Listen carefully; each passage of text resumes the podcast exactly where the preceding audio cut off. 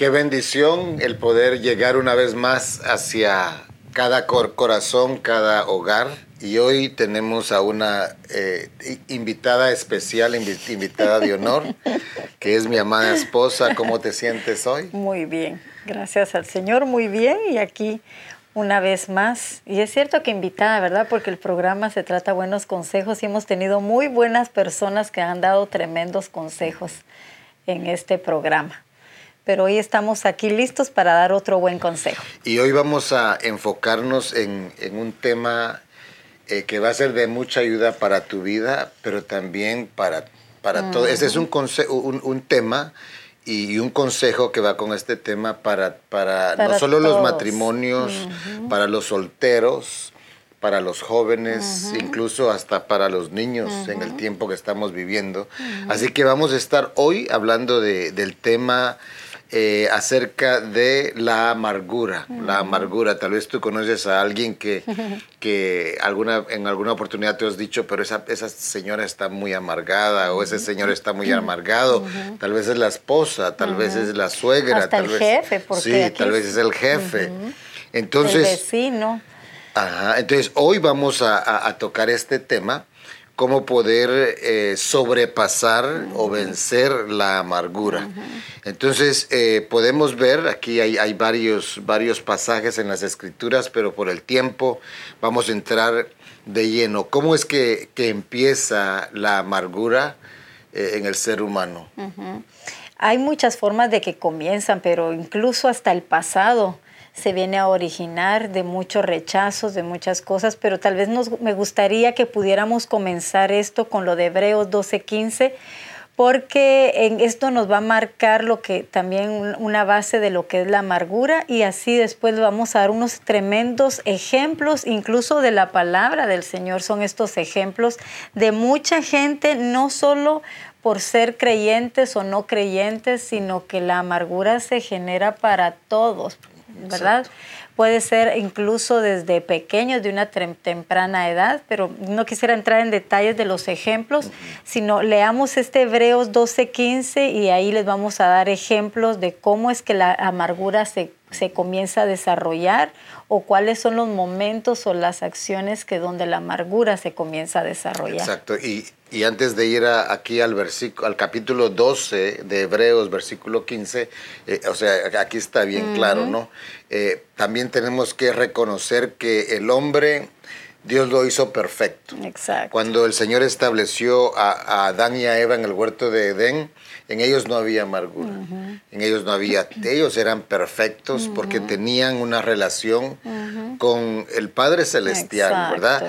Pero en el momento que ellos cayeron fue cuando se abrió la puerta para todas las cosas disfuncionales que hoy cargamos todos, porque todos de alguna forma u otra hemos sido disfuncionales en ciertos puntos, pero hay una forma de poder contrarrestar y ser victorioso en todas esas cosas, esos detalles de la vida.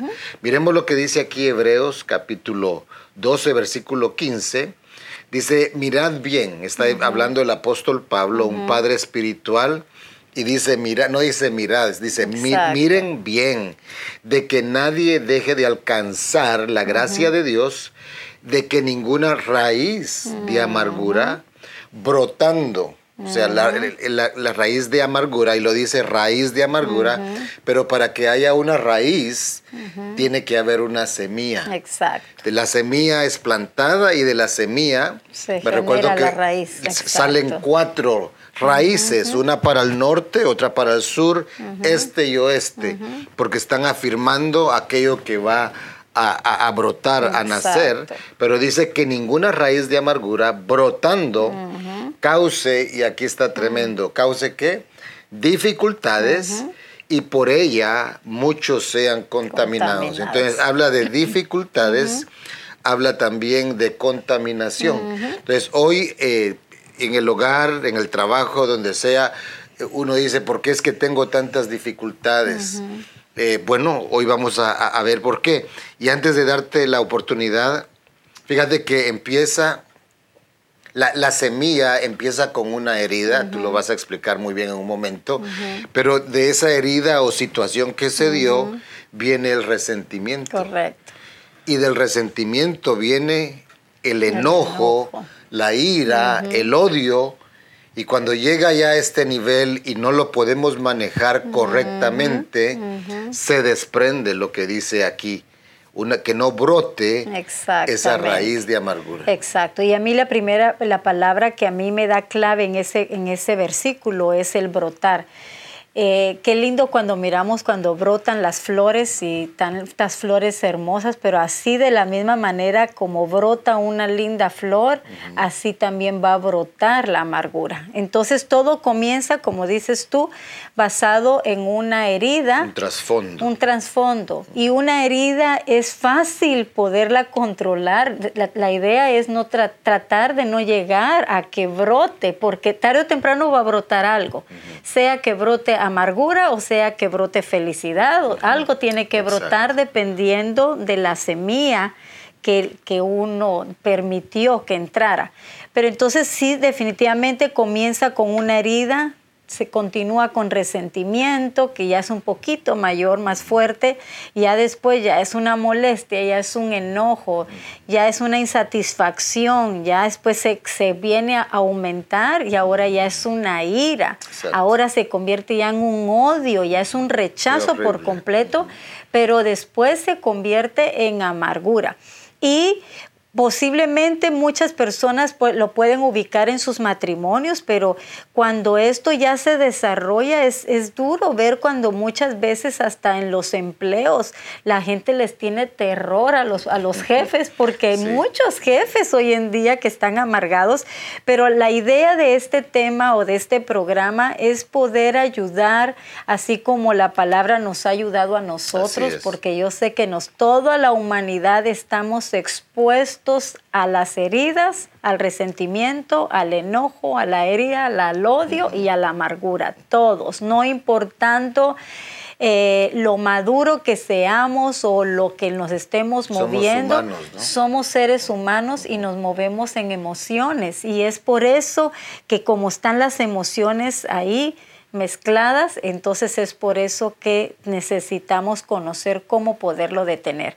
Pero antes de cómo detenerlo, podemos dar algunos ejemplos de la palabra, cómo se generan, porque cuando se comienza a generar, como es una simple semillita, no le estamos prestando mucha atención y lo dejamos pasar, pero si lo dejamos pasar, ahí es donde comienza el crecimiento de eso, ¿verdad? Pero hay un tremendo ejemplo en la palabra, no sé si alguno de ustedes ha visto o oído esta historia, pero está basado en, en Jacobo y Esaú. Jacob. Jacob, Jacob y Esaú. En que primero hablando de Jacob, eh, este, esta, esta amargura se generó, pero fue en Isaac y en Rebeca. Se generó porque los padres de familia porque se generó por una, una relación familiar. ¿Y esto cómo sucede en las familias? Las relaciones familiares vienen a surgir problemas y pleitos. Pero en esta ocasión, Jacob, eh, perdón, Esaú, vino a casarse con dos mujeres eteas, ¿verdad? Y en aquel tiempo se podía, así es que eh, en este tiempo no se puede, pero en aquel tiempo sí se podía. Y este Jacob viene a casarse, a unirse con dos mujeres eteas. Estamos hablando de Isaac, un hombre creyente, Rebeca, una mujer creyente, de promesas. De promesas. Entonces era hijo de Abraham y para él fue una desilusión muy grande. Yo sé que hay padres de familia en donde tal vez han dado tiempo a sus hijos, han invertido en universidad, en colegios, en darle lo mejor y de repente el jovencito, la jovencita decide tomar sus decisiones, ¿verdad? Y eso pasa mucho. Y en este caso Esaú comete ese grave error de casarse con dos mujeres eteas. Y dice la palabra del Señor en Génesis 26 que esta, esta, esta familia, Isaac y, y Rebeca, se amargaron su corazón. Entonces, ah, hay ciertas situaciones en los hogares que pueden irse desarrollando que nos va a traer una amargura. Entre familia. Entre familia. Los problemas familiares, eso es muy usual que se pueda surgir, por eso tengamos cuidado. Yo creo que cuando creemos en el Señor que Él tiene el control, eso nos ayuda a mantenernos relajados para que no llegue a brotar esa raíz de amargura. Pero también hay otra en la misma historia de Jacob y Esaú, cuando hay, hay situaciones que se viene amargura cuando pasa a una situación de engaño. A veces es en hermanos, traición, a veces es en parejas, a veces es en amistades. y, la traición viene cuando tú confías mucho en alguien y te, te traiciona, ¿verdad? Eh, los novios, los jovencitos, el novio que le promete tantas cosas y de repente aparece con otra novia. La infidelidad en infidelidad. el Y fíjate, solo pausando, yo conozco a, varios jóvenes, eh, no aquí en la congregación, pero lo he visto porque me muevo mucho con, la juventud, pero muchachas de que tenían su novio y de repente se pelearon o hubo algo y de repente se terminan, terminan casando con alguien nada que ver, pero es porque eh, tomaron decisiones en amargura. y, cuando una persona vive, camina en amargura, va a cometer muchos errores. y el engaño es muy muy frecuente, es algo como muy natural que pasa en, este mundo tristemente. Y Jacob y Esaú en el capítulo 27 de Génesis está mencionando el engaño que Jacob hizo a Esaú. De alguna manera hubo un intercambio, ¿verdad? Porque conocemos la, historia, que la primogenitura. la primogenitura la cambiaron, pero Jacob engañó al padre, a Isaac, poniéndose el, pelo para que pareciera que fuera su hermano, ya que Isaac estaba ciego y él tenía que bendecir a, Esaú porque era el primogénito. Pero entonces, eh, estoy dando un poco la historia por aquellos que no la saben, pero cuando viene y, y este eh, Jacob le quiere robar la primogenitura que para aquel tiempo era el todo, la primogenitura. La bendición del padre marcaba mucho para, la vida. Entonces, aprovechando Jacob que su padre era ciego, él solo se pone bello porque su hermano tenía bajo bello. el consejo de la mamá. Bajo el Imagínense, e-, esa familia había una disfunción increíble, ¿no? Es que la mamá estaba a favor de Jacob y, e Isaac estaba a favor de Esaú. Entonces ya ahí miramos un conflicto y esas cosas pasan en las familias. Se supone que las familias deberíamos de defendernos, de amarnos más fuerte, pero ahí es donde vienen las amarguras más fuertes por los engaños que surgen dentro de las propias familias. Y en este caso, pues Jacob y Esaú, cuando Jacob es bendecido, en vez de haber sido bendecido Esaú, dice la Biblia que Esaú se amargó su corazón. Se llenó de ira, se amargó y fue con 400 hombres. Eso pasó 20 años después. Imagínate, lean la historia en Génesis 27, porque Jacob tuvo que huir por completo porque sabía que su hermano lo quería matar. Pero 20 años después Jacob dijo, ya pasó mucho tiempo, como que ya puedo retornar y regresar con mi, con mi hermano, porque él amaba a su hermano. Pero 20 años después, Esaú lo está esperando con 400 hombres para matarlo. Para felicitarlo, para darle unos abrazos. Qué bueno fuera, pero... Este, este hombre iba ya listo para destruir a su hermano y a la familia. Lo que, vamos a lo que, el poder que tiene la amargura en el alma, ¿verdad? Pero hay otro ejemplo, tú me dabas hoy un ejemplo bien lindo de Ana y Penina. Sí, eh, cuando Ana, se, recuerdan en la historia, Ana, la madre de Samuel, eh, ella no podía tener hijos, era estéril, y Penina dice que cada año que subían a traer sacrificio, ella tenía, ella como que estaba... un niño nuevo. Ella estrenaba hijos cada año, ¿no? Y, y le pasaba por enfrente a los hijos. Y entonces Ana, dice la, la- las escrituras, que Ana se amargó de corazón. Correcto, se amargó. Pero ahí miramos un gran ejemplo, porque a, a pesar de que Ana se amargó, ella llevó su amargura a los pies de Dios. Exacto, y ahí vamos a llegar, el, el cómo salir de la amargura. Estamos llevándolos a cómo es que la amargura se puede generar. Entonces, en este caso, Ana no puede tener bebés, pero mira que la otra tiene bebés y dice que se amargó su corazón. También estaba pensando ahora mismo en Noemí, Ruth y Noemí. Ruth pierde a su esposo, pierde a sus dos hijos y dice la Biblia que ella cuando retornó a su pueblo dijo, ya no me llamen Noemí, llámenme Mara, porque Amargada, amargada, estoy. amargada, sí, sí, sí. Las pérdidas familiares pueden surgir amargura porque por un dolor no haberlo controlado a tiempo, la amargura su- surge, ¿verdad? Y el último ejemplo que les queremos dar está en el Salmo 73, una historia muy tremenda de Asaf. Asaf dice la Biblia que se amargó su corazón porque él era un hombre recto, él era un hombre limpio, él era un hombre que servía en la casa de Dios, pero Asaf se empezó a tener envidia porque miraba que prosperaban, otros más, prosperaban más. los demás que él mismo y la prosperidad de otros puede traer amargura en el corazón de uno.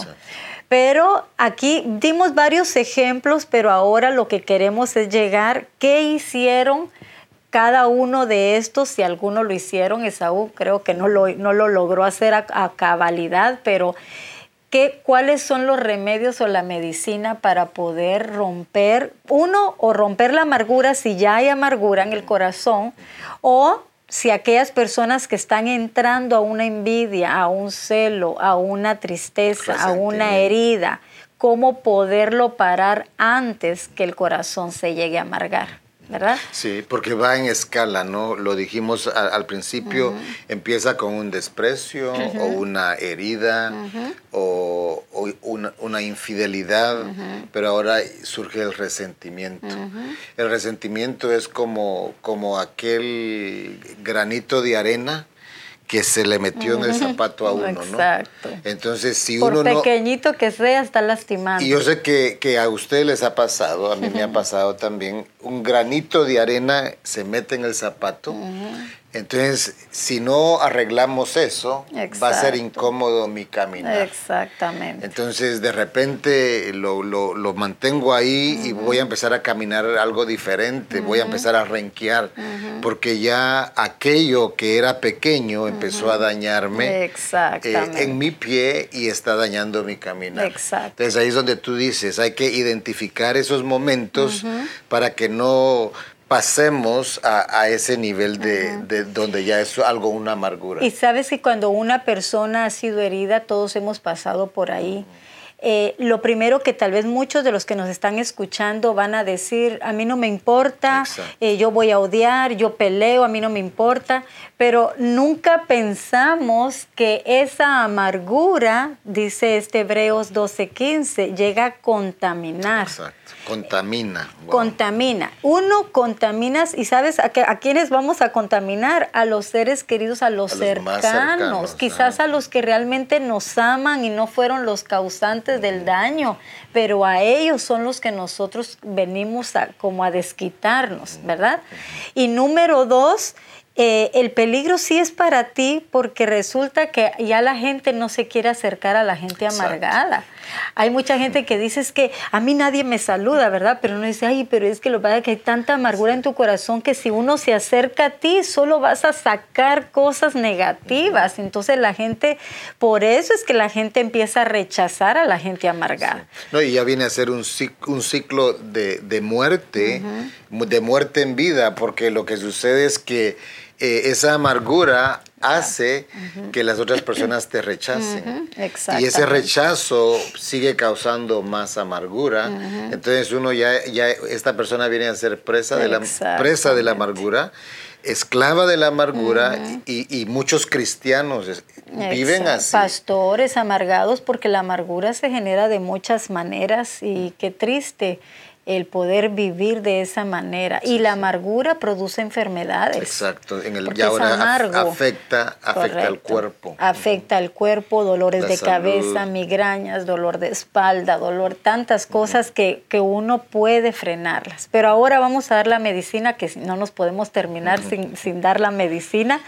Pero hablando de este mismo Hebreos 12:15, yo creo que ahí es donde comienza el, la, la, la, medicina correcta y perfecta. Porque ¿cómo es que dice? Mirad bien.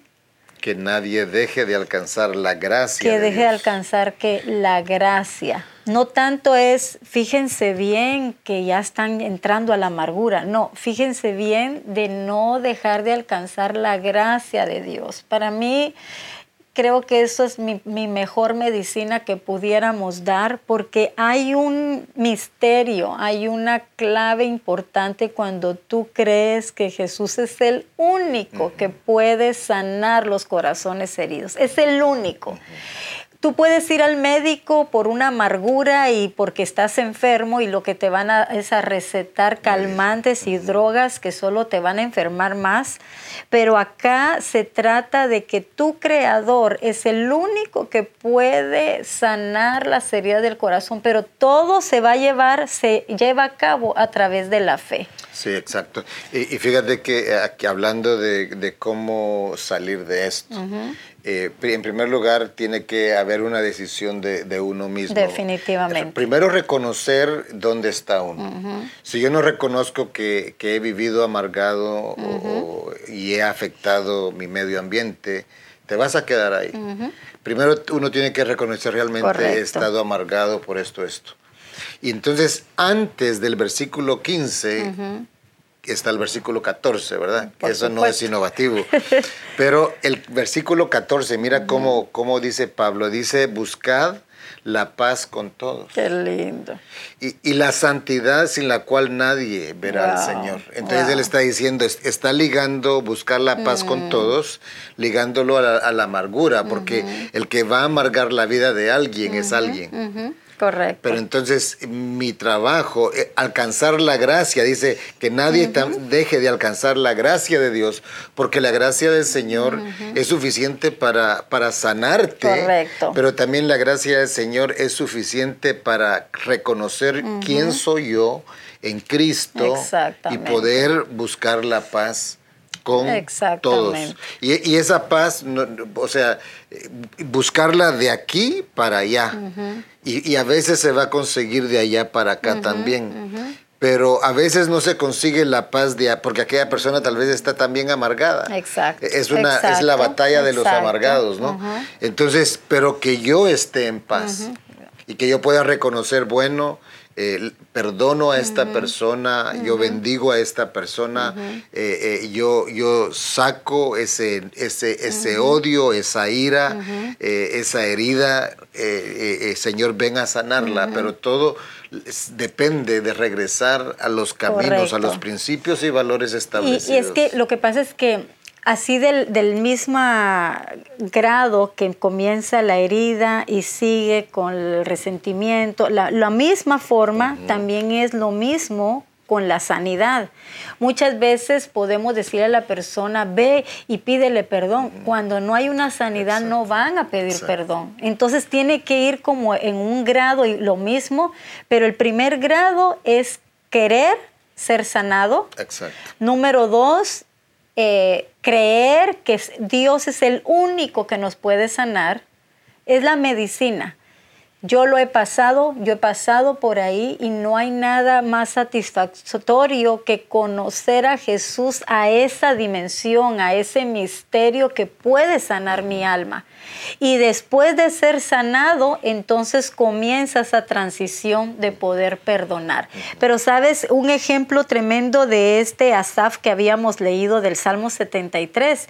Miren, lo quiero leer porque dice, el Asaf estaba amargado, pero él dice, estos impíos, sin ser turbados del mundo, aumentan sus riquezas. Verdaderamente en vano he limpiado mi corazón y he elevado mis manos en, en inocencial, pues he sido azotado todo el día y castigado todas las mañanas, estaba diciendo él.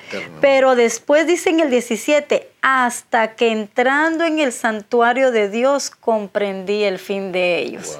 Y qué rico es cuando nosotros entramos a ese grado de fe de creerle a Dios, los ojos se abren.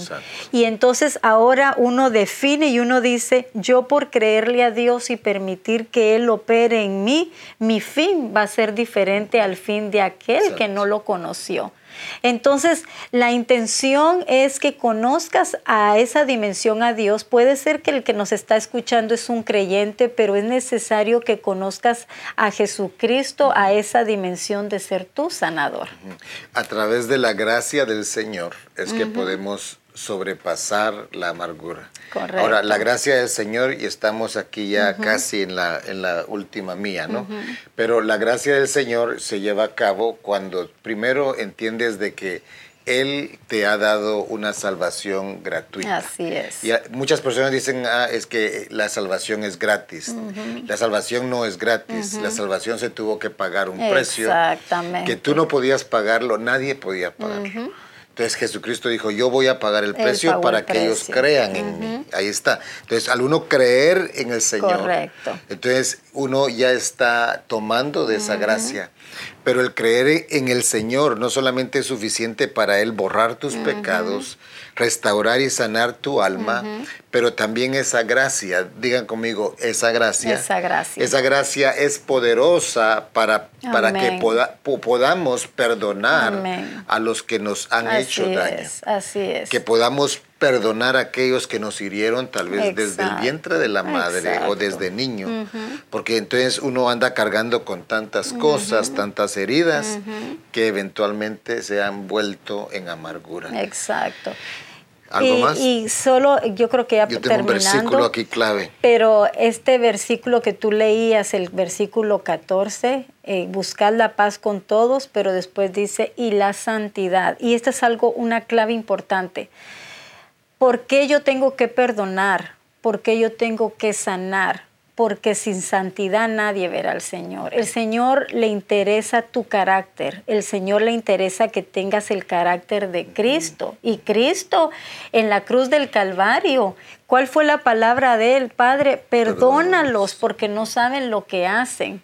Y después dijo, tengo sed y se le acerca un soldado y el ingrato le moja, en vez de agua, le, lo moja con vinagre amargo para que él lo beba.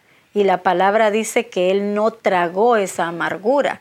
Entonces, la santidad... La probó, pero no la... No la tragó. Entonces... No vino a ser parte de su sistema. Correcto. Inmediatamente él dijo, Padre, en tus manos encomiendo mi espíritu. Correcto. Entonces, yo personalmente hablando, cómo he aprendido a esto es porque quiero tener el carácter de Cristo. De eso se trata.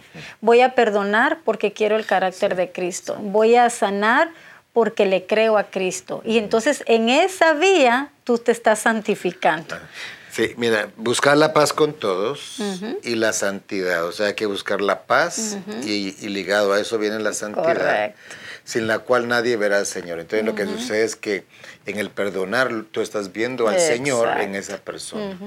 Pues, tiene un montón de errores. Porque para llegar a tener una paz con todos, uy, tienen que ser uno. Y aquí, o sea, aquí brota otro gran tema que tenemos que hablar acerca de, la santidad, pero eso lo dejamos para otro a día. En otro. Eh, pero sin, sin santidad nadie verá al Señor. Eh, entonces, con amargura, ¿qué vamos a ver? Exactamente. ¿Ah? O sea, en otras palabras, la amargura no te deja ver al Señor. Correcto. Pero la santidad es poder creer, bueno, voy a alcanzar la gracia de Él. Así es. Él me perdona, Él, me limpia, Él me sana, pero entonces ahora yo lo puedo hacer con alguien más. Terminamos, dos minutos más, un minuto, ya segundos. Pero mira, Efesios 4, tienes que leer Efesios 4, porque dice en Efesios 4, 26, airaos Pero no pequéis. Pero no pequéis. No se ponga el sol sobre vuestro, vuestro enojo. Esto no está hablando de matrimonios, esto hablando de todo lo que es relaciones. Exacto. Pero el 27 se pone fuerte. Ni deis oportunidad al diablo. Cuando uno llega a amargarse, sabes que estamos abriendo la puerta. El portón está completamente abierto para que Satanás pueda entrar a mi vida, a mi familia, y, lo que hace es estragos. Satanás vino para robar, matar y destruir. Y versículo 30 y 31 dice, sea quitada de vosotros. Mira qué dice. Toda, amargura, enojo, ira, gritos, maledicencia, así como toda malicia. Sed más bien amables unos con otros, misericordiosos, eh, perdonándonos unos a otros, así como también Dios nos ha perdonado. Ese es el carácter de Cristo. Jesús. Así que vamos a hacer una oración, tú que estás ahí. Primero tú has identificado si esta palabra es para mí. Tú has dicho, bueno, Señor, estoy en este momento, en esa crucijada, y necesito tomar decisiones. La decisión tuya hoy es la libertad, la libertad en Cristo Jesús. Proclamamos, Señor, que tu palabra no regresa vacía, y hoy está haciendo tu palabra algo, está sanando los corazones, está abriendo los ojos, está abriendo las mentes, y proclamamos, Señor, la amargura se va y entra en tu vida la dulzura del Espíritu Santo, la santidad del Señor. En el nombre poderoso de Jesús. Amén y amén. Nos gozamos, que Dios te bendiga. Comparte con tus contactos esta plática. Nos vemos muy pronto. Adiós.